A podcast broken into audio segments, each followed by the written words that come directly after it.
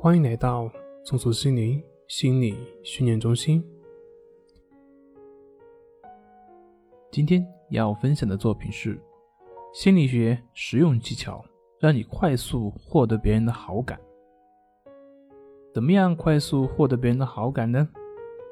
简单总结一句话：放下评判，只是去回应对方的感受。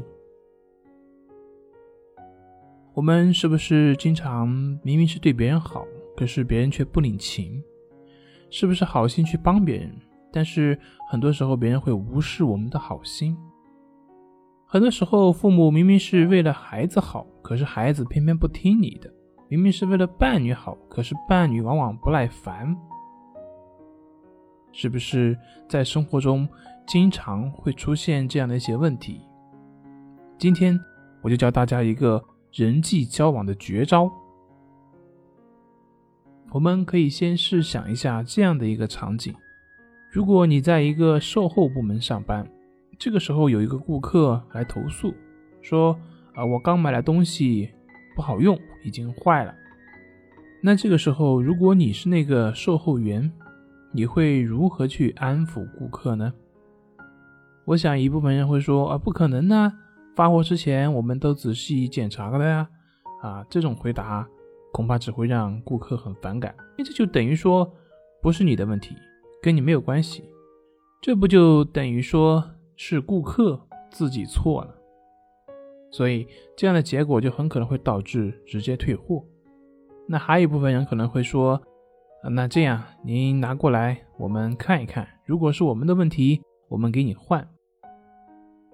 这个回答比上一个回答要好一些，就是相对来说它是实事求是的，已经在解决问题了。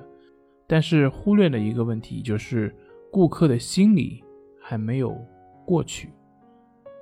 也许这次就不会再找你茬了，但是很可能下次就不会再买你的东西了。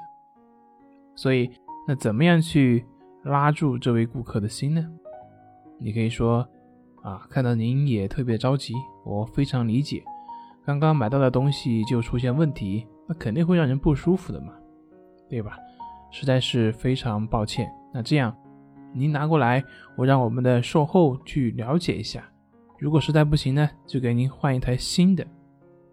那这样的话，我想如果你是客户的话，应该会心里舒服很多。这就是先共情，我们叫做。同频共振，先同频之后才能共振，先认同对方的感受之后才能够好好的交流。我们一般人总是习惯于目标导向，特别是男性以解决问题为主。妻子抱怨上班太累，那丈夫就说：“那你别上班了。”这肯定就会吵起来。如果说是啊，又上班，下班之后还得带孩子。你为这个家付出的太多了，真是不容易。那这样的话，这个事情就过去了。所以，交流的秘诀是什么呢？就是放下评判，只是去回应对方的感受。做到这一步，就已经成功了百分之八十。做到这一步，别人就愿意去听你说的了，愿意去接受你的建议了。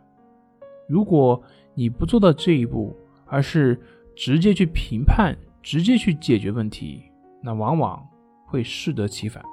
这就是为什么很多人交流难以达到效果的根本原因。你学会了吗？好了，今天就分享到这里，咱们下回再见。